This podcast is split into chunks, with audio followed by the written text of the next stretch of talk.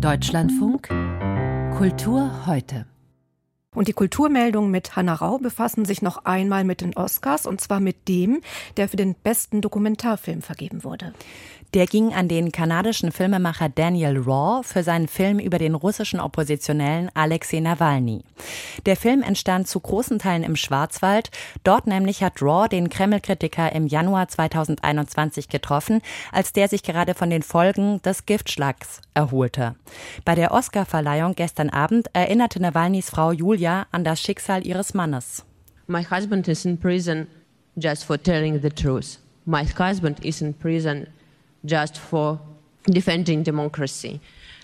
Alexei, I am dreaming the day when you will be free and our country will be free. Stay strong, my love. Seit zwei Jahren schon sitzt Nawalny in russischer Einzelhaft. Schon seit Jahrzehnten fordert Athen von Großbritannien die Rückgabe der sogenannten Elgin Marbles aus dem British Museum. Doch im Streit um die Friesteile aus dem Parthenon-Tempel ist weiterhin keine Lösung in Sicht. Wie der britische Premierminister Rishi Sunak heute mitgeteilt hat, plant er nicht, den British Museum Act anzupassen.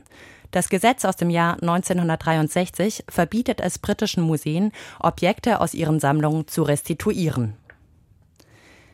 Für viel Geld hat der Künstler Klaus Philipp die Rösser der Reichen und Erfolgreichen porträtiert. Er wurde von Züchtern beauftragt, von Scheichs und sogar vom britischen Königshaus. Ich wundere mich oft selbst, was da rauskommt, wenn ich da bloß so auch die Augen, da bemühe ich mich gar nicht groß. Ich habe da nun inzwischen die Form, das ist ja bei mir auswendig alles, aber dass dann überhaupt ein Blick reinkommt und die, und die wirklich einen, einen angucken beim Rennen, das also verwundert Klaus Philipp, der als einer der besten Pferdemaler überhaupt gilt.